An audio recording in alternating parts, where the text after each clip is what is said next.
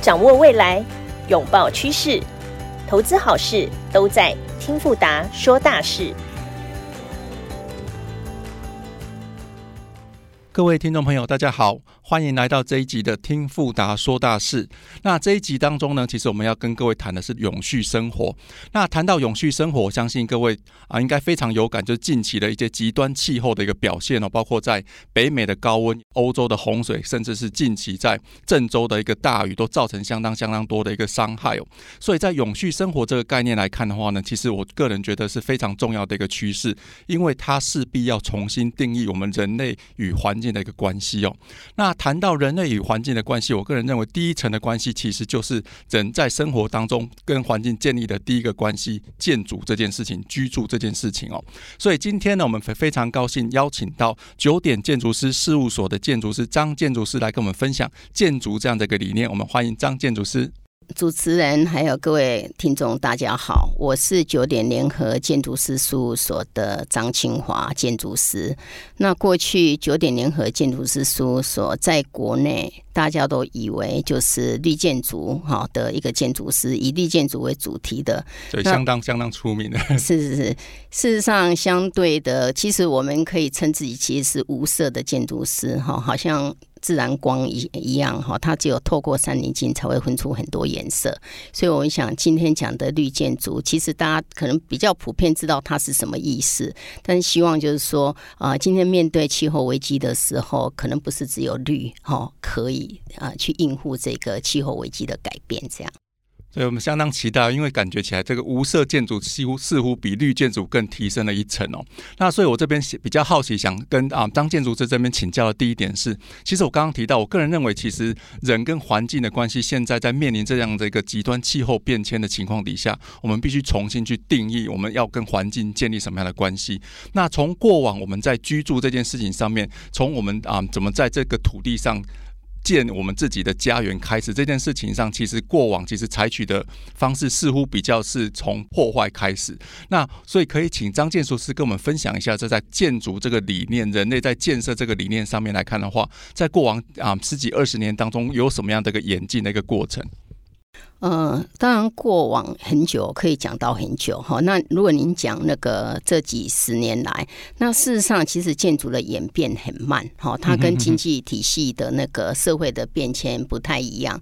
那其实地球暖化的议议题其实一直都存在的哈，并不是这几年的事情，是这几年我们突然意识到，尤其二零一九、二零二零这个很 critical 的两年，我们会发现哇，其实。这个地球上好像不不是只有人类，哎，还有病毒。对，啊，病毒可能其实存在很久很久了，它就是看什么时候会跑出来。对，现在就是要跟病毒共生。对，要共生哈。但我想不是只有跟病毒了，我想那个地球上有很多的那个生物，所以我们都是我们想多样化，生物多样化。其实很多，当然很多的濒临绝种的生物哈。那这个东西就是我们要重视，是每一个人都是很平等的存在哈，不是跟跟病毒。要要杀灭它也不是那么容易 哈，所以其实我刚进来的时候就量温度哈，我们对付。这个病毒，因为有牵涉到我们的人体健康，所以我们会很谨慎的量温度，哈，会去防疫自己。可是有件事，其实地地球今天讲到温度，地球一直在发烧，可是我们好像也不会天天去跟它量温度，哈，因为可能那个变化很些微，好像你煮青蛙一样，哈，就是说一下子你不知道那个危机在那边。对，所以但是我想，COVID-19 这个这个传染病的流行，其实让我们意识到，其实地球有很多的危机。其实更提醒我们，我觉得也是好事，提醒我们更要去重视，哎，很多的危机存在。那我们正视它的时候，我们可以怎么样？可能很多人都已经呃开始在面对这个问题跟挑战。所以呃，事实上还有一些目标，比如说啊呃，今年四月哈，全球的这个气候峰会，对不对哈？然后各各个国家都会提出，甚至像。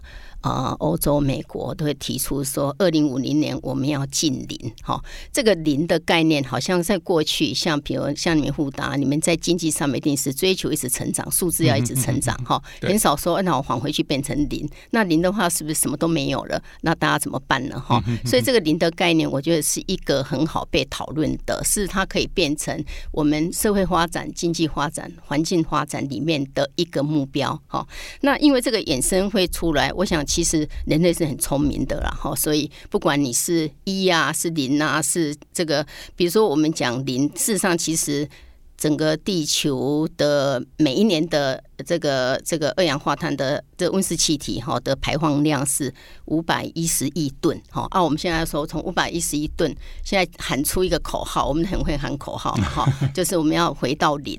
那我们怎么回到零呢？呃，我们的那个政府也说我们要跟上哈。那我们要跟上，其实看起来就是蛮紧张的，因为过去像二零二零年，我们其实整个温室气体好像只降了五帕，好，所以要到零，然后还有九十五帕 要努力，好。所以这个可能是一个很严肃的一个议题了哈。所以我们看的数字，这个数字还有温度，那真的要很严谨的去对待。就是说，哎，那这个是要怎么样步骤性的一步一步来？那不只是建筑。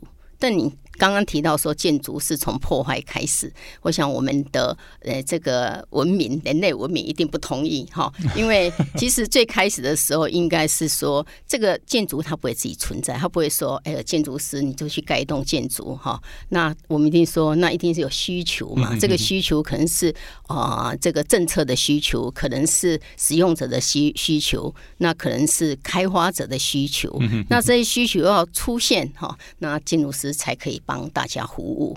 好，那我们这个就是说，呃，建筑其实它真的改变很慢，所以它没有说今天明天就有什么样的大变化。好，但是，呃，这这个关心这个议题，其实一直都永续在存在的。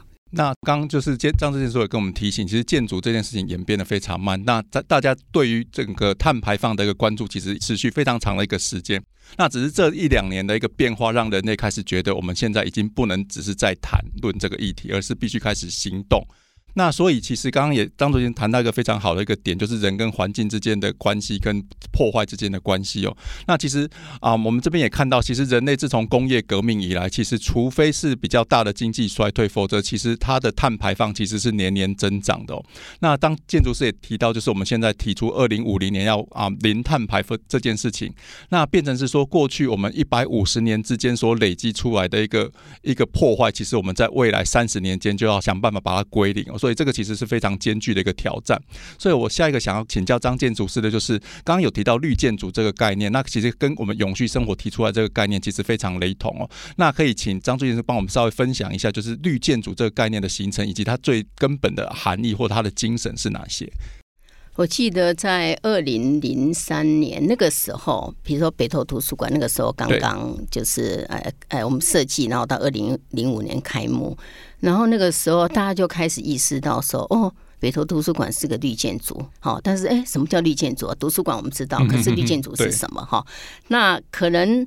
这个是对一般民众来讲。记得我遇到一个朋友，他从德国回来，他就说什么绿建筑啊，我们德国都是绿建筑，我们从来不谈绿建筑，就 everything is green 这样哈，就是那个很基本的，好像本来的建设态度就是这样哈。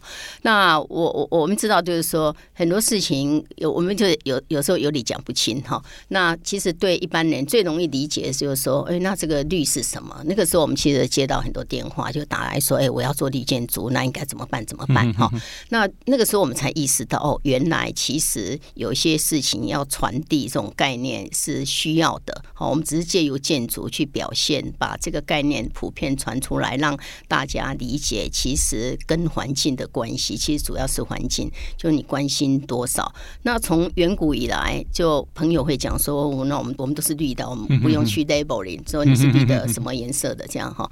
呃，所以其实它本来。建筑跟环境就息息相关哈。从你一开始，你有一个土地，你才开始建设鸟啊，要鸟巢，然后蜜蜂也要居住的地方。每一种生物，包括人类，都希望一个有一个舒适的哈，可以永续它的这个族群可以发展的一个地方。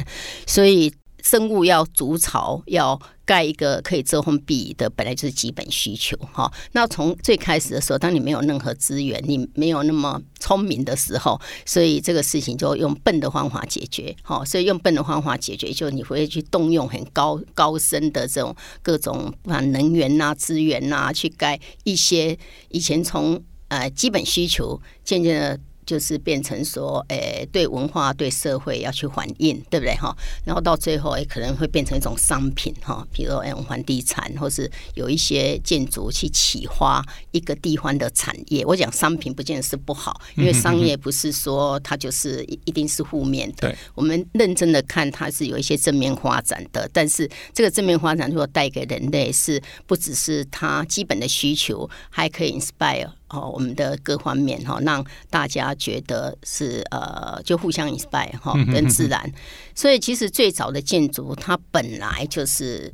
从自然去学习的，好，从自然去学习，所以我们说，哎，如果要讲说，哎，那未来可能会怎么发展？我们只能说，哎，那我们 from nature to future，哈，就是从自然到未来，就是你再回去看最原始的东西，它就是可能就是未来的事情，这样。所以我觉得这个东西都是值得我们去探讨。对，那这个其实刚刚建筑师也提到一个非常好的概念，就是企业经营也是一样的想法。从一开始其实最满足就是消费者基本那个需求，但是其实基本这个需求的定义其实一直会被改变。那像可能在欧美，刚刚啊张建筑师提到，譬如说在德国，那这个基本需求的定义其实本身可能就是隐含了人跟环境共存的这个所谓的基本的需求。那只是可能在台湾这样的观念其实还在慢慢的一个形成当中。所以当这个基本的需求大家可以重新定义，不仅仅是满足我们个人的一个物质上面的需求，同时也必须满足就是人跟环境之间共荣共存的这个基本需求的话，那很多相对应在企业经营上面或者是在建筑理念上面来讲，就会跟着有所改变哦。那所以进一步想跟张建筑师请教，就是您刚刚提到一个更新的观念，是不只是绿建筑，是一个无色建筑的这样的一个概念。那这样的概念的演进跟它的意涵，其实可以提升到什么样的境界？可以跟我们听众朋友分享一下。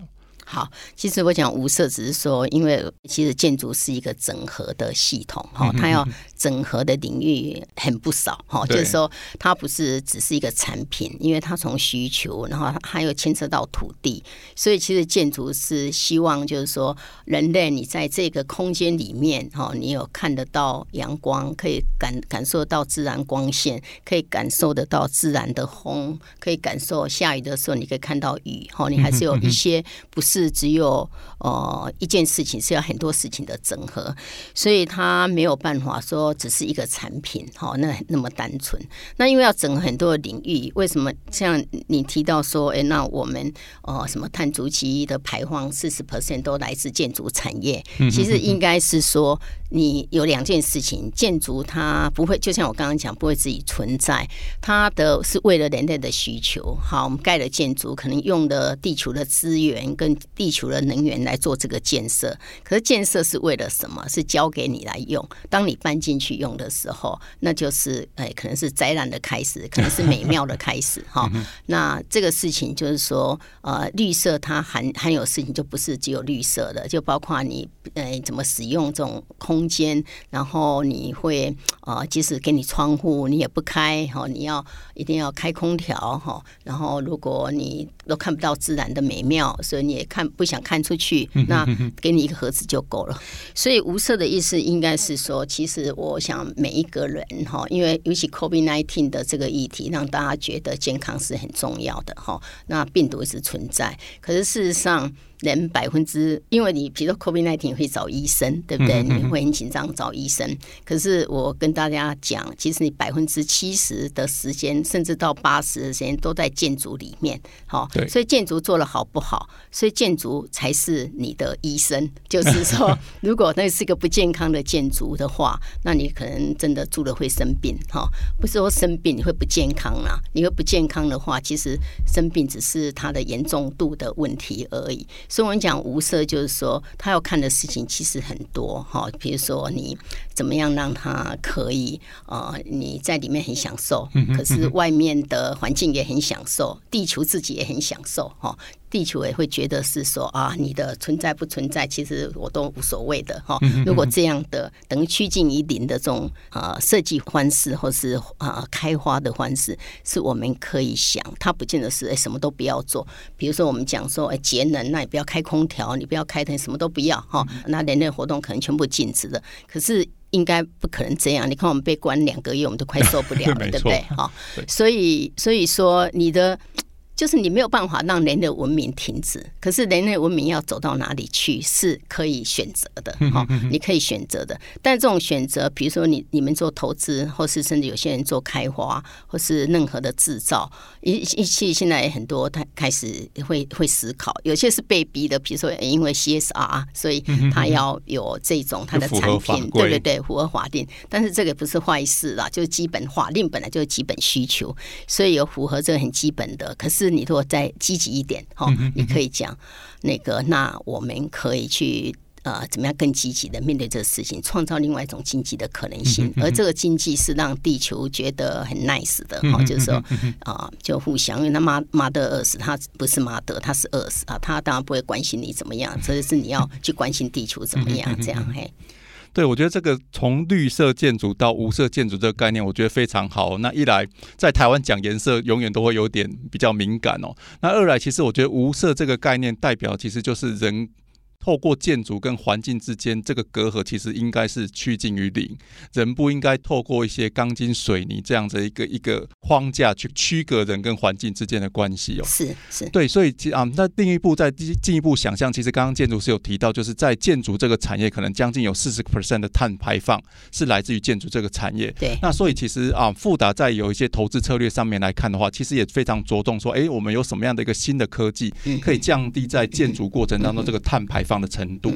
那我想象。就是未来在整个都市化的过程当中，我相信会纳入更多这是无色建筑这样的概念。那可以跟这建筑师再再请教一下，就是啊，建筑师有对未来这个都市的一个建设有什么样的想象空间吗？就是如果导入了这个无色建筑这样的一个概念，未来的都市的场景会长什么样子？好，我其实我刚刚讲无色哈，当然你如果讲无色这个，嗯，就是在全世界可能哎，那个那个是怎么讲？因为古令大家很清楚嘛，sustainable 大家很清楚，对哈。我想其实我讲。无色应该是说一个系统的整合，就是说，他比如说我们会常讲，为什么有时候绿建筑在其实最开始的时候很难推展的起来，因为开始的时候，诶，我觉得政策在带一个幻想，对不对？哈，那政策的幻想，当然政策会看到全地全世界的发展，所以它会带幻想。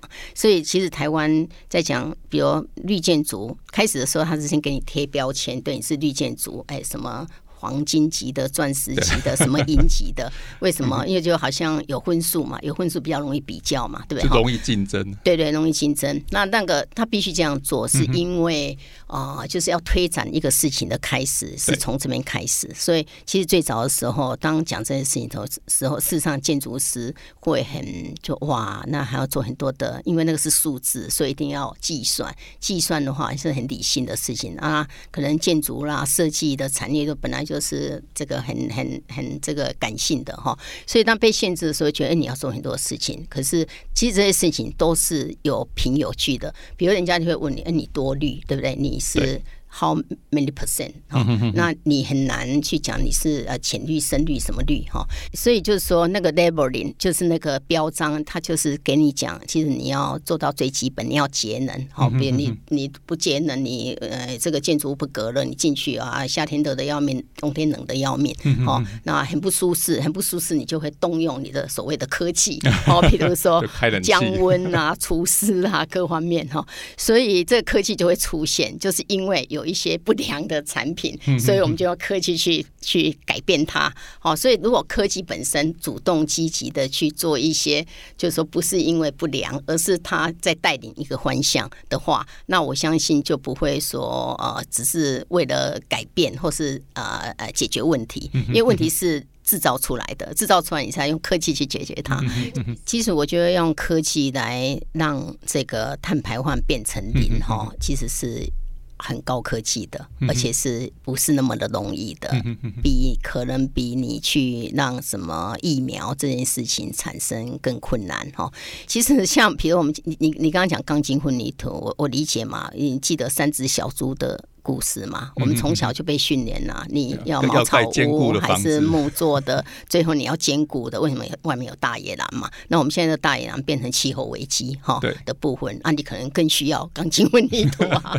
恶性循环，恶性循环。对，所以其实钢筋混凝土当然碳足迹比较高哈。那那个可是它可能比较 durable，好 durable 就比较。坚固哈，所以很多事情要看更多一点。如果你盖钢筋混凝土是不不不坚固、不永续的话，那你的钢筋混凝土就失去意义。因为其实从人类以前到现在，也有那种比如很老的建筑，五千年还存在的啊。哈，所以所以都要去讨论。那当然我们会讲说，哎，从材料上我们会尽量去考虑，我们尽量要坚固，而且我们要那个。那个碳足迹很低的材料，好，所以有比如说很多人在推展木木构造，像北投土壤开始也是呃，有木构造的概念在里面哈。除了跟环境之外，木构造本身就是 minus 固碳的哈。现在因为我们人产生了二氧化碳，所以我们在想办法用科技把这个碳什么固到哪里去，或是在空气里面把它化解掉。所以你刚刚讲科技要去把这个碳足迹降低。啊，除了科技，科技人永远都会往前面走。但是，我觉得我们可能还要做一些我们这些一般人不是科技人哈可以做的事情。就比如像你经济化，你要去投资那种，比如说它的产品本身就有考虑到这样的理念的，是可以，就是说有很多你可以，你除了不要开冷气啊，那个要节约能源之外，我觉得你在投资上面可以朝这个方向去鼓励这些人，好的把这个产业带起来，所以他们才会有机。机会政策也是一样，就是要 set up 一个政策，让这些呃绿色的产业以及对这个环境关心的这一种经济发展能够带动了起来。好，所以不是只有啊建筑开花使用者，实际上这个是全面的。那我刚刚讲的无色建筑，就是就是说哈，自然光你透过三棱镜，你会红橙黄绿蓝靛紫分出来，对不对？好，可是你若分只只看红，只看。层只看各个颜色，它本身如果就没整合，就它是把它分解出来。所以如果这些东西全部回到自然光，就你全部把它整合到光线，它就是无色的。所以是一个整合的系统。那我相信经济也是，你会顾全呃全面哈。那但但是当然我们啊，这个是一个竞争呐，全世界的竞争。在过去，比如在 COP twenty one，就是巴黎尾期的时候说我们要降一点五度还两度哈。好像很少嘛，一点五度、两度哈。到现在我们要降了几度了啊？现在已经要变 COP 啊，COP twenty six twenty six，对对哈。这个苏格兰啊，这个今年七月七月嘛哈，就是就开始讨论。那我们就想说，那我们要认真。可是全世界还有很多的大国家，并不是这样子思考哈。